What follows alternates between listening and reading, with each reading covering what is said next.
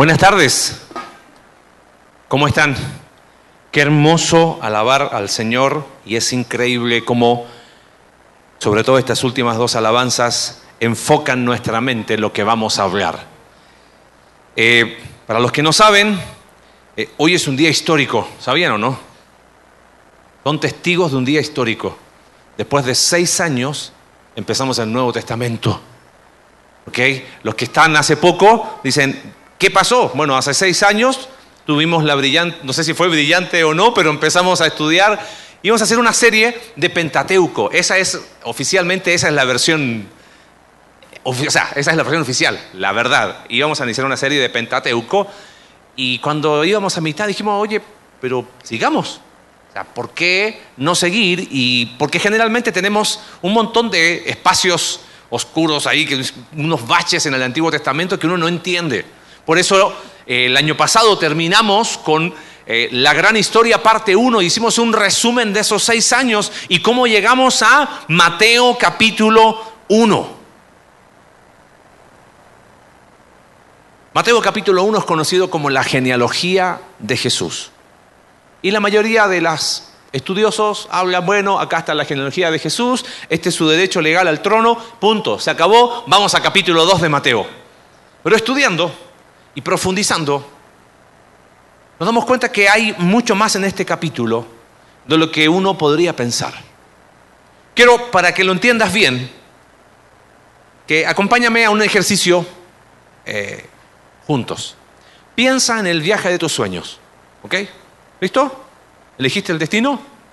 No me digas, Bernal. O sea, trata de, es el viaje de tus sueños, ¿sale? Piensa en algo más lejos. ¿Ok? En mi caso, como me toca predicar, voy a decir el mío. Para mí es Italia. ¿Ok? ¿Hemos, ¿Alguno también conmigo? Sí, ok. Ya vi sus manos, Dios les bendiga. La pueden bajar, ¿ok? Entonces, ¿ok? Un viaje de los sueños, ¿cómo empieza? Con una idea, nada más. Oye, me encantaría ir a tal lugar. Pero no pasa de una idea. Hasta que de repente alguien te dice, oye, ¿y por qué no, no empiezas a ahorrar? ¿Y qué hace uno? Con mucha fe agarra esa alcancía y dice, todas las moneditas de 10. Y claro, pero llevo 80 pesos en un mes y con eso no llego ni a la esquina, ¿no?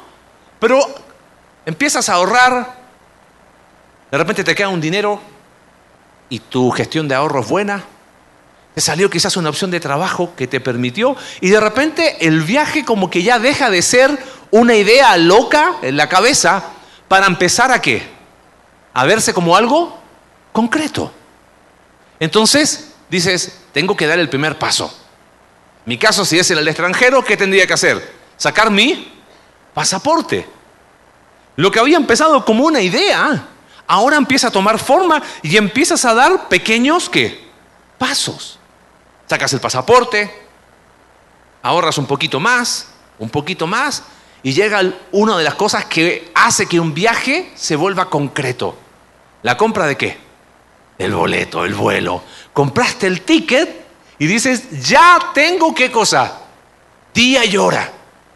El viaje, o sea, todavía no se concretó, todavía no estás, pero ya tiene forma, ya es más concreto. Y te empiezas a meter, ves eh, eh, fotos del lugar, videos, ya conoces el lugar por internet, hiciste visitas guiadas online, ya te imaginas en ese lugar. En un momento era simplemente quiero conocer un lugar, pero ahora que te metiste hay más información, dices, hoy no me va a alcanzar el dinero porque es tanto lo que quiero conocer. Hasta que llega el día, ¿correcto? Y te vas al aeropuerto. Nervioso, estás ahí, se está concretando, ahorraste todo lo que necesitabas, el viaje es largo, son muchas horas de vuelo, y si has tenido la experiencia de concretar un viaje así, el viaje de tus sueños, Llegas al lugar de destino y ¿cuál es la sensación? Ah, listo, terminó. Terminó el viaje, pero ahora inicia qué cosa? La aventura, ¿correcto? Y llegas a destino y dices, valió la pena todos estos años ahorrando lo que empezó como una idea y se concretó, pero nadie llega al viaje de sus sueños para irse a dormir. Es la culminación de un viaje y es el inicio de una aventura. Eso es Mateo capítulo 1. Mira cómo empieza. tabla genealógica de Jesucristo, hijo de David, hijo de Abraham. Con ese versículo podríamos hablar toda la mañana. Han sido dos mil años de anuncios,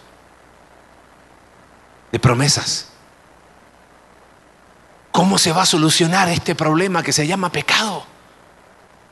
El lío que empezó en Génesis capítulo 3, ¿cuándo vamos a encontrar solución a esto? Y en Génesis capítulo 12 empieza una esperanza, en ti serán benditas todas las familias de la tierra. Y empieza a avanzar y ya deja de ser una idea y se empieza a concretar. Es que va a venir un Mesías y va a nacer en Belén. Y cada vez todo eso que empezó como una idea se empieza a concretar. ¿Te das cuenta de lo que está pasando en Mateo capítulo 1? Se está concretando, se está haciendo real la esperanza de muchos. Por eso, quédate con esta idea en la mañana, esta mañana. La llegada del Mesías es el fin del viaje y el comienzo de la aventura. Es el fin del viaje porque son promesas que se cumplen tras una tras otra en la persona de Jesús. Pero no es el fin del viaje para decir, vino Jesús, listo, nos cruzamos de brazos. No, ahora empieza lo mejor. Ahora empieza lo increíble. Fin del viaje. Inicio de la aventura. ¿La aventura de qué? Volvamos al capítulo 1, versículo 1, tabla genealógica. Esa palabra genealógica es la palabra en el idioma del Nuevo Testamento para Génesis. Es como tabla del Génesis, del inicio de Jesús, el Mesías. Eso significa Jesucristo. Y claro, uno lee hijo de David, hijo de Abraham, y es como que a mí me da lo mismo. Así que, ah, qué bueno, y seguimos. Pero hay mucho contenido ahí que hay que desempacar. Lo que está diciendo Mateo es que se están cumpliendo dos milenios de propósitos y promesas de Dios, pero al mismo tiempo está empezando algo que nunca habían visto. ¿Entiendes? El hijo de David y el hijo de Abraham había una promesa en Génesis capítulo 12. Había una promesa en segunda de Samuel capítulo 7. Se está concretando. Si la llegada del Mesías es el fin del viaje y el comienzo de una aventura, en primer lugar, es la aventura de un nuevo comienzo. La llegada del Mesías es la aventura de un nuevo comienzo. Al decir hijo de David, está diciendo que este Jesús es el cumplimiento del pacto que estudiamos el año pasado en 2 de Samuel capítulo 7. Lalo predicó ese día. Cómo un descendiente de David se iba a sentar en el trono, pero para un reino eterno. Hay esperanza para una nación. Pero no solo se presenta como hijo de David, sino como hijo de quién? De Abraham. Y eso nos remonta más atrás, a Génesis capítulo 12. En ti serán bendecidas todas las familias de la tierra. Es el cumplimiento, el fin del viaje, pero el inicio de un nuevo comienzo, ¿sabes para quién? Para todo aquel que decida creer en Jesús. Los hijos de fe. Me encanta pensar en nuestro Mesías Rey como la llegada, la culminación de un largo viaje Seis años estuvimos estudiando ese largo viaje. Y ahora se concreta, ¿entiendes? Ahora, pensando en nosotros, si yo te digo un nuevo comienzo, uno pensaría de inmediato en borrón y qué. Y ese es un error. Porque nuevos comienzos no es borrón y cuenta nueva. Jesús no aparece para negar lo que había pasado. Jesús se hace cargo de lo que pasó. Porque si podemos resumir todo el viaje anterior desde Génesis hasta Malaquías, fue la fidelidad de Dios contrastada con un pueblo infiel. ¿Están de acuerdo conmigo? Fue la constancia del amor de Dios con la infidelidad de un pueblo que cada vez le daba la espalda a Dios. Oye, ¿y si hacemos un borrón y cuenta nueva y hacemos como que aquí no pasó nada? No, Jesús se hace cargo. Nuevo comienzo tiene que ver con que Mateo presenta a Jesús como la, la, oportunidad para el pueblo de Israel y para todo aquel que le busca con fe. Eso es un nuevo comienzo. ¿Sabes qué? Dime si no piensas a veces cómo te gustaría tener un nuevo comienzo en, algún área de la vida o en la vida en general con lo que has vivido hasta ahora dices, uy, me encantaría volver a empezar como para, para equivocarme menos. Hay algo mejor que eso. Es que la llegada del Mesías es la invitación a un nuevo comienzo, pero a la aventura de un nuevo comienzo. Es que esto está recién empezando. Por eso, en Cristo siempre hay oportunidad para un nuevo comienzo, pero eso implica reconocer que hasta ahora quizás no he hecho las cosas bien. La llegada del Mesías es el fin del viaje y el comienzo de la aventura. ¿Sabes cuál es la invitación? Disfruta la aventura. Disfrútala. Seguimos, versículo 2. ¿Tengo tiempo? Sí. ¿Me animan a leer? Versículo 2. Quizás nunca leíste este pasaje. Trata de leer, sigue la lectura. Abraham fue el padre de Isaac. Isaac, padre de Jacob, Jacob, padre de Judá y de sus hermanos, Judá, padre de Fares y de Sera, cuya madre fue Tamar, Fares, padre de Gerrón, Gerrón, padre de Aram, Aram, padre de Aminadab, Aminadab, padre de Nahasón, Nahasón, padre de Salmón, Salmón, padre de Booz, cuya madre fue Rahab o Rahab, Booz, padre de Obed, cuya madre fue Ruth, Obed, padre de Isaí, e Isaí, padre del rey David. David fue el padre de Salomón, cuya madre había sido la esposa de Urias. Salomón, padre de Roboam, Roboam, padre de Abías, Abías, padre de Asa, Asa, padre de Josafat, Josafat, padre de Jorán, Jorán, padre de Usías, Usías, padre de Jotán, Jotán, padre de Acaz, Acaz, padre de Ezequías. Aguante, por favor. Ezequías, padre de Manasés, Manasés, padre de Amón, Amón, padre de Josías, Josías, padre de Jeconías y de sus hermanos en tiempos de la deportación de Babilonia. Después de la deportación de Babilonia, y sigue otra vez. Jeconía fue el padre de Salatiel, Salatiel padre de Zorobabel, Zorobabel padre de Abiud, Abiud padre de Eliaquín, Eliaquín padre de Azor, Azor padre de Sadoc, Sadoc padre de Aquín, Aquín padre de Eliud, Eliud padre de Eleazar, Eleazar padre de Matán, Matán padre de Jacob, y Jacob fue padre de José, que fue el esposo de María, de la cual nació Jesús llamado el Cristo. ¡Wow! Listo. Terminó. ¿Qué te dijo? Nombres raros que no entiendo nada, ¿no? Esa es la verdad. A nosotros leer todo este pasaje, ¿qué nos dice? Muy poco. Tenemos que entender para qué lo usaban los judíos. Las genealogías eran comunes para ellos.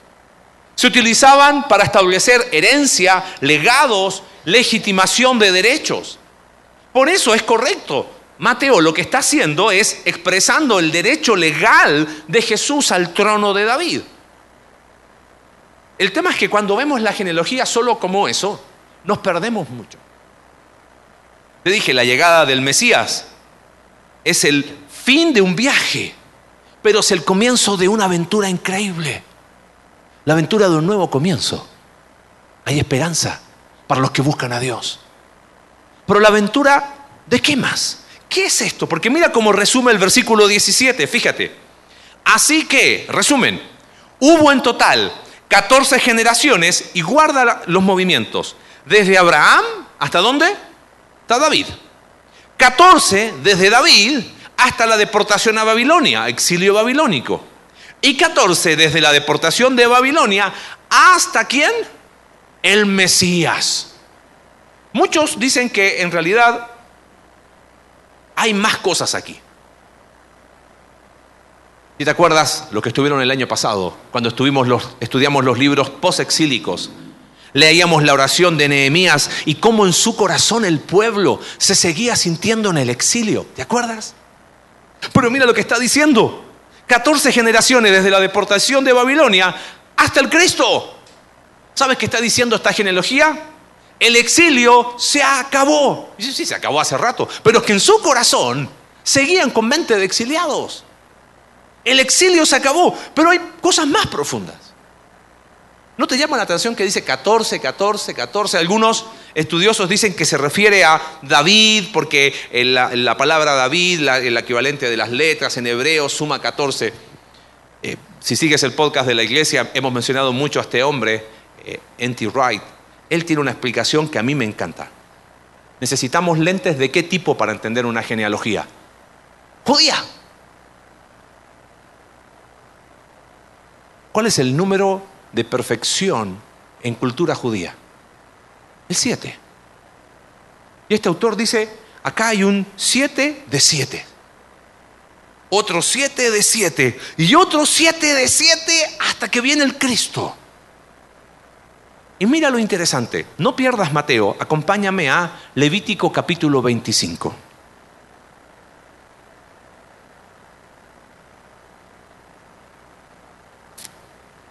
En el monte Sinaí, el Señor le ordenó a Moisés que les dijera a los israelitas, cuando ustedes hayan entrado en la tierra que les voy a dar, la tierra misma deberá observar un año de reposo en honor al Señor. Durante seis años sembrarás, pero llegado el séptimo año, la tierra gozará de un año de reposo en honor al Señor. ¿Cómo se llamaba ese año? Seis años trabajabas y el año qué? Sabático. ¿Viste cuando tú dices, necesito un año qué? Algunos nacieron en año sabático y siguen todavía en año sabático, ¿no? Y pensamos que año sabático es como no hacer nada. Pero no se trata de eso. Año sabático era un acto de fe, de decir, Señor, voy a descansar la tierra porque tú me das tu provisión a través de ella y se ahorraba y se trabajaba. Era un año especial. Pero mira, llegamos versículo 8. Siete veces contarás siete años sabáticos. De modo que los siete años sabáticos sumen 49 años. Y el día 10 del mes séptimo, es decir, el día del perdón, harás resonar trompeta por todo el país. Ese año será declarado santo y se proclamará en el país la liberación de todos sus habitantes.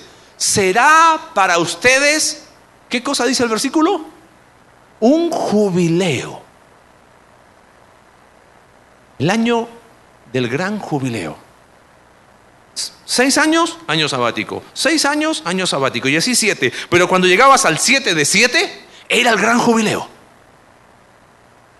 Los esclavos eran liberados. Las personas que no tenían esperanza, ese año obtenían qué cosa? Esperanza. Las deudas eran canceladas. Imagínate, uy, hubiese sido bueno, pero había que esperar. 49. Pero si te tocaba uno de esos, ahí se igualaba la, la cancha para todos. El jubileo era el año de la esperanza. Yo vuelvo a leer Mateo. Y cuando leo siete de siete de Abraham hasta David, Siete de siete de David hasta la deportación de Babilonia. Siete de siete hasta la, de la deportación hasta el Cristo. ¿Sabes qué está diciendo Mateo? Es el gran jubileo de Dios. Te lo compruebo. Lucas capítulo 4. El Espíritu de Dios está sobre mí. Por cuanto me ha ungido para anunciar qué cosas. Buenas nuevas a quién? A los pobres me ha enviado a proclamar libertad a los cautivos. ¿Eso es lenguaje de qué? De jubileo. Y a dar vista a los ciegos y poner en libertad a quién? Es el gran jubileo de Dios. ¿Sabes qué? No solamente es la aventura de la del nuevos comienzos, es la aventura de la esperanza.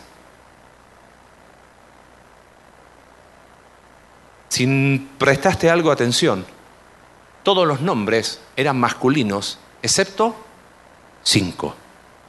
¿Prestaste atención? ¿Algo te llamó la atención? ¿Sabes? ¿Quieres saber quiénes eran? No tengo el tiempo de enseñarte cada una. Tamar, la primera, 1.3, cuya madre fue Tamar. Esa mujer se disfrazó de prostituta para tener descendencia con su suegro Judá. ¿Qué? ¿Una mujer así? ¿Hay esperanza para una mujer así? Es el gran jubileo de Dios. Segunda mujer, versículo 5, Rahab o Rahab. ¿Alguien se acuerda quién era Rahab? Era una prostituta cananea en Jericó. ¿Hay esperanza para una mujer así? ¿Qué puede esperar una mujer así? Es el gran jubileo de Dios. Hay esperanza. Es el fin del viaje y el inicio de la aventura de la esperanza. Tercera mujer. Padre de Obed, cuya madre fue quién? Ruth. ¿Quién fue Ruth? ¿Alguien sabe? ¿Te acuerdas? Ruth era una moabita. ¿Sabes quién eran moabitas? Enemigos de Israel. ¿Sabes cómo surgió el pueblo de los moabitas? Alex lo dijo hace dos domingos. Las hijas de Lot tuvieron relaciones con su papá y de ahí salieron amonitas y moabitas. Había esperanza para gente así. Versículo 6, cuarta mujer, cuya madre había sido la esposa de Urias, Betsabé. Poco sabemos de ella, algunos dicen que no era judía, otros dicen que sí. Pero de que se quedó en silencio con David y ambos guardaron su pecado, sí. ¿Podría haber esperanza para una mujer así? ¿Qué hacen en la genealogía de Jesús? Es que la llegada del Mesías no solo es la culminación de un largo viaje, es el inicio de una aventura increíble de nuevos comienzos, pero de esperanza la última mujer. Verso 16, María, una insignificante niña que había nacido en Belén. Hay muchas lecciones que nos deja este pasaje. La salvación está al alcance de quién? De todo aquel que busca con fe a Jesús. Antes, en los tiempos de Jesús y después. Pero hay algo más. Esta genealogía nos avisa que es el gran jubileo de Dios. Hay esperanza. Si la hubo para mujeres, que nadie hubiese dado un peso. Disfruta la aventura de la esperanza. ¿Sabes? Me ha llamado la atención, y anticipo un poco lo que vamos a hablar con los hombres y con las mujeres este viernes y este sábado. Quizás tú dices, Marce, está bien, pero, pero yo, con que Jesús me salve, yo tengo suficiente. Tengo una vida tan rota. Tengo una vida tan hecha a pedazos. Si tú supieras, he tomado tantas malas decisiones que, que ya conozco personas que dicen, Señor, gracias por salvarme, pero yo tengo que pagar mis deudas. ¿Fuiste un mal padre? ¿Fuiste una mala madre? ¿Sigues pagando esa deuda?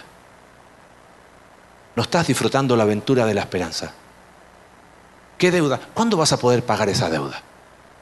¿Fuiste un mal hijo? ¿Una mala hija? Y ahora piensas que tienes, Jesús me salvaste, pero ahora yo tengo que pagar deudas. ¿Tuviste un pasado con tu esposo, con tu esposa? ¿Y esa deuda te controla? Y es como que sí, Jesús, gracias, me salvaste, fin del viaje, pero ahora esperanza para mí, con esta vida, mírame.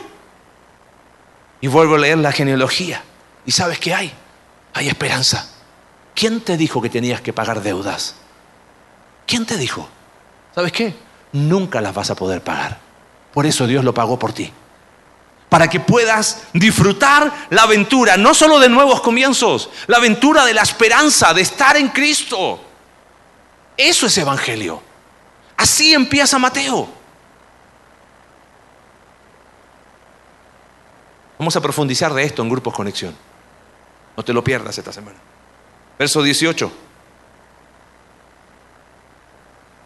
El nacimiento de Jesús. Esa palabra nacimiento es la misma que se traduce en el versículo 1 por genealogía. El génesis de Jesús, hay un recordatorio constante. Esto está, es la culminación de algo, pero es el inicio de algo totalmente nuevo. El Cristo fue así.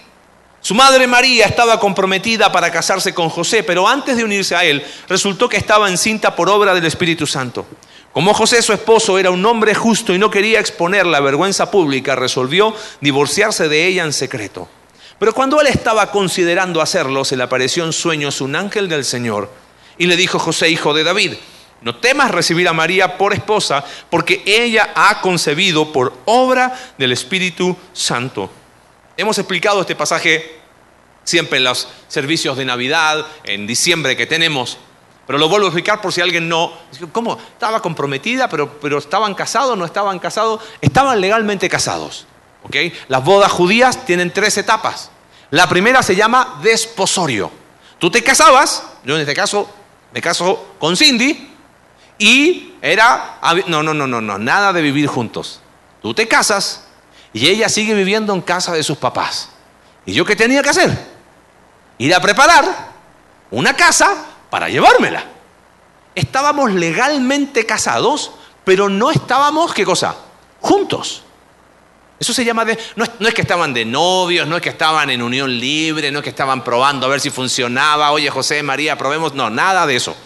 Estaban legalmente casados. Por eso, al ver José que María de repente aparece embarazada, lo que José quiere hacer, ¿qué es? Divorciarse de ella en secreto. Eso habla mucho de, que José era un hombre honorable. Porque si hubiese sido público, hubiese sido un escándalo para María y probablemente ahí mismo la apedrean. Y el ángel dice, no. ¿Sabes qué muestra eso? Que José era un hombre de fe. Verso 21. Conteste el teléfono, gracias. Verso 21. Dará a luz un hijo y le pondrás por nombre, ¿qué cosa? Jesús. Pregunta, ¿era común el nombre de Jesús en aquel tiempo? ¿Qué dicen? ¿Era común o no era común? No se preocupe. Si hubiese venido Ibak, lo sabría. No, no, no. Era súper común. Algunos creen que inclusive muchos judíos piadosos colocaban ese nombre a su hijo porque el significado de el nombre Jesús es Jehová salva o Jehová es salvación.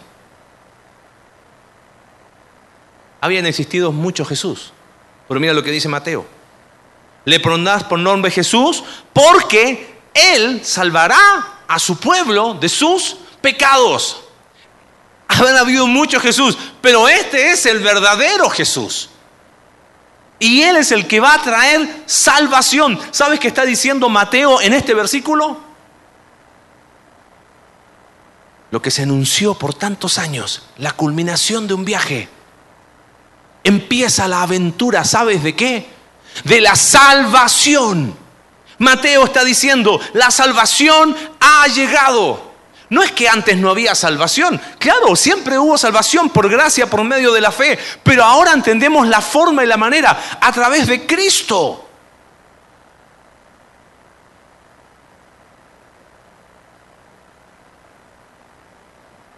Mateo está diciendo, disfruta la aventura de la salvación.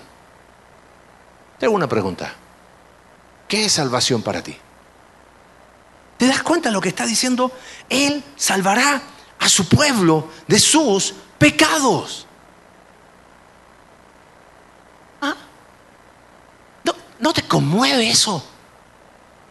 Vino a arreglar lo que nosotros nunca hubiésemos podido hacer, porque salvación es la obra exclusiva que hace Dios y que extiende por gracia a nosotros. Y nos apropiamos de ella por medio de la fe, no por esfuerzos, no por religiosidad, no por venir a la iglesia, eso da lo mismo. Eso es salvación. Pero ¿sabes qué? Percibo a veces que hemos hecho de la salvación un momento. Entonces cuando hablamos de salvación hacemos la típica pregunta. ¿Cuál es? ¿Cuándo fuiste qué? Salvo. ¿Qué día era? ¿A qué hora fue? ¿Había sol? ¿Estaba nublado? ¿Qué playera llevabas? No me acuerdo, no eres salvo. Eso es salvación. ¿Tú crees que haber hecho una oración es sinónimo de salvación? ¿No será que hemos llegado a la parte culminante del viaje? Gracias, me salvaste. Jesús, no te metas conmigo, ya me salvaste, ¿eh? ya mucho, tranquilo, hasta ahí. O sea, ya me salvaste, me diste un boleto que dice cielo, ahora yo hago con mi vida lo que yo quiero. No, querido. Salvación. Claro, es tiene un inicio, pero es algo que Dios sigue haciendo en nosotros porque implica la transformación de la vida, conforme a la imagen del Hijo. Salvación es lo que queremos predicar siempre desde este lugar. Él salvará a su pueblo de sus pecados porque nuestro problema tiene un solo nombre.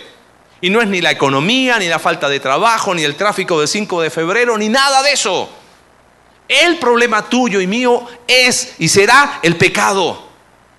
Quizás la diferencia entre algunos de los que estamos acá es que hay pecadores perdonados por la sangre de Cristo y hay otros pecadores que siguen sin experimentar ese perdón. Esa es la diferencia. Disfruta la aventura de la salvación. Salvación no es, aunque ah, yo ya soy salvo y ahora, mira, y, empiezan, que si se pierde, que si no se pierde, que, que me da miedo. Hebreos capítulo 2, versículo 3 dice, ¿cómo escaparemos nosotros si descuidamos? ¿Cómo, es eso de descuidamos una salvación tan grande? ¿Sabes qué es? Tiene que ver con una actitud de menosprecio. Llegaste al final de un viaje prometido desde Génesis capítulo 3. Piensa lo que está pasando acá. En Génesis capítulo 3 empieza a abordar un hilo por la Biblia. Primera promesa mesiánica, Génesis capítulo 12, Éxodo empieza a brillar más, alguien muere en lugar de otro, los profetas empiezan a explicar y llegamos al punto culminante. Pero no para decir gracias Jesús me salvaste, nos vemos cuando me muera en el cielo. No, el que te salvó es Señor. El que te salvó dice cómo. Disfruta la aventura de la salvación ha llegado Jesús y Él salvará a su pueblo de sus pecados. ¡Qué increíble mensaje! Y nosotros menospreciando. Nosotros creyendo que salvación, eh, los padres que a veces se preocupan por sus hijos, pensando lo que, que llevándolo a la iglesia, no, no, tu hijo necesita Cristo. Tu esposo necesita Cristo. Tu esposa necesita Cristo. Tú que estás acá visitándonos necesitas a Cristo. Y empiezas a disfrutar de una aventura increíble que se llama salvación. Termina el pasaje, verso 22. Dice, todo esto sucedió para que se cumpliera lo que el Señor había dicho por medio del profeta. La Virgen concebirá y dará a luz un hijo y lo llamarán Emanuel, que significa Dios con nosotros. Cuando José se despertó, hizo lo que el ángel del Señor le había mandado y recibió a María por esposa, pero no tuvo relaciones conyugales con ella hasta que dio a luz un hijo, a quien le puso por nombre Jesús. Y esta porción hermosa es una promesa que aparecía en el libro de Isaías.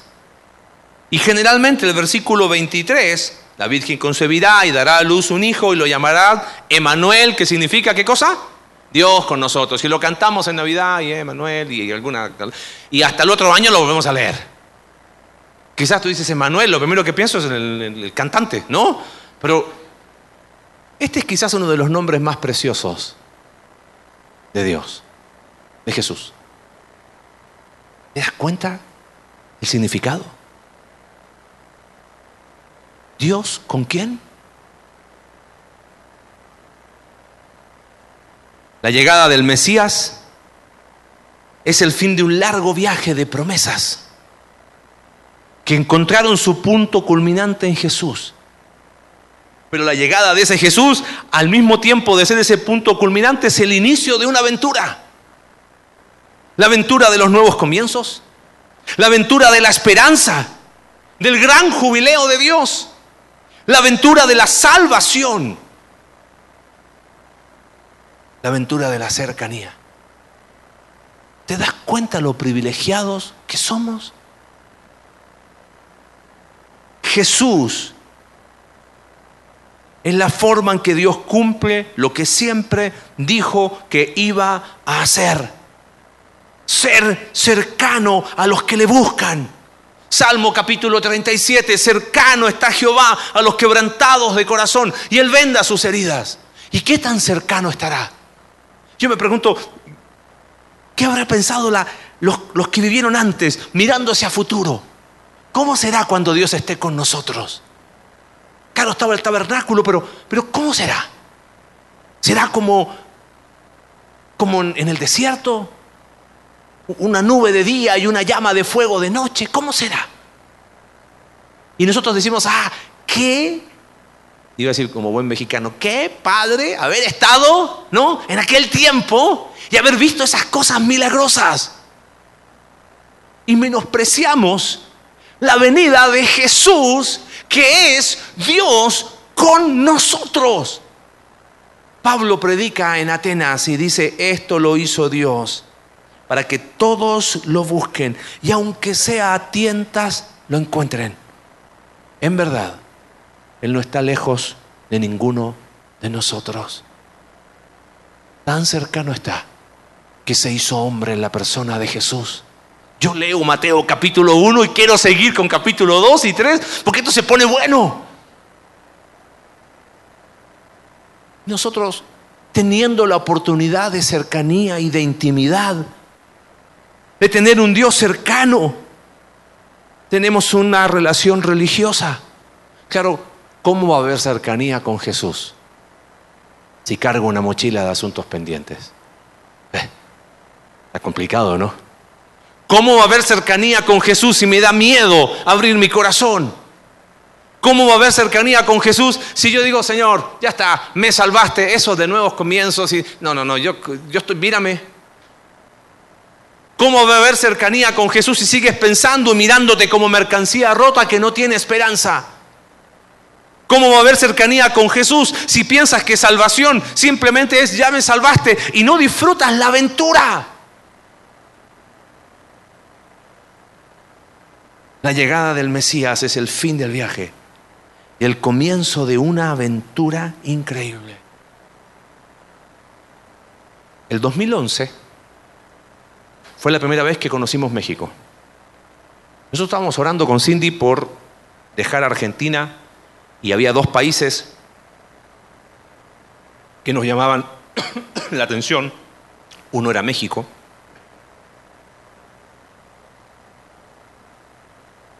Y se dio la oportunidad de venir. Me invitaron a predicar aquí a Peña de Bernal, una semana campamento, y a quedarme ahí con el equipo un tiempo. Me dice, oye, toma, vente unos días por si a lo mejor hay oportunidad de conocer. Eso fue en enero, el viaje era para agosto. Nos miramos con Cindy y dijimos, ahí está, preparemos, ¿qué hacemos? Entonces hicimos todos los preparativos. Oye, hablé con mi mamá, vivíamos en Argentina en ese tiempo, le dije, mamá, ¿tendrías chance de venir a cuidar a los chicos? Sí, yo voy. Fue dos semanas ahí a Buenos Aires. Bueno, pero hay que ahorrar para el boleto. Sí, bueno, y vemos y, un montón de cosas, pero había la expectativa de algo. Así que llegamos, entiendan, extranjeros, ¿ok? Y los que son extranjeros me van a confirmar. ¿Qué es lo único que escucha de México uno fuera? Pa, pa, pa, peligroso, nada más, ¿ok? Lo único, así se conoce, es la realidad. Entonces llegamos, pero como buenos extranjeros no tenemos ni idea. Y me dicen, oye, eh, ¿Te acuerdas que te dijimos que te vinieras con unos días? Sí, eh, queremos regalarles para que vayan a Cihuatanejo tres, cuatro días. Para mí Cihuatanejo no tenía idea qué era. Ok. Ahí está el auto, un GPS, ¿se acuerdan de esos GPS viejos? Y, y me dieron un libro con un mapa de México. Yo miraba y decía, ¿qué es esto?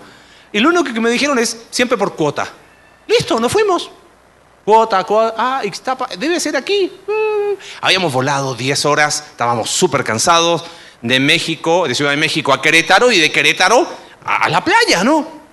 Ni traje de baño teníamos en la maleta, no, no pensábamos que se iba a dar. La cuestión es que cuando llegamos, un hotel con una vista a playa increíble, teníamos un hambre y era como, wow, estamos acá. Llegamos, se concretó todo lo que habíamos orado y soñado. Llegamos muy cansados, comimos, nos dormimos y al otro día en la mañana veo a Cindy triste. ¿qué te pasa? extraño a los chicos. Yo dije, yo también.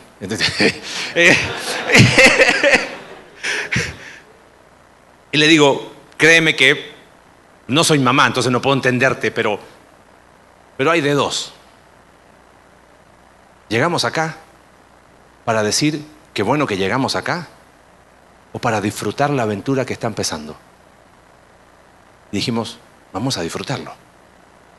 Y empezó una aventura que se transformó en 10 años en este país, viviendo en esta hermosa ciudad, siendo parte de una hermosa comunidad que Dios nos ha regalado. Imagínate si la actitud hubiese sido, oh, ya llegamos, pero ahora, sabes que a veces en la vida cristiana somos iguales. Sí, llegó Jesús, y bueno, nos vemos el próximo domingo. Tengo tantas cosas que hacer. Y ahí vamos y caminamos y ¿cómo estás? Bien. Y el cristianismo que mostramos, ¿sabes qué deja tanto que desear? Porque nos quedamos con una parte y nos olvidamos disfrutar la aventura. ¿Cómo sería tu vida si disfrutaras la aventura de los nuevos comienzos con Jesús? Pero eso implica reconocer que hay cosas que ajustar. ¿Cómo se vería tu vida? Si disfrutaras de la aventura de la esperanza. Dejar de andar pagando deudas y creyendo que ahora Dios te está dando una oportunidad para resarcir lo malo. Hay esperanza, pero porque estás en Cristo. ¿Cómo se vería tu vida si disfrutaras la aventura de la salvación?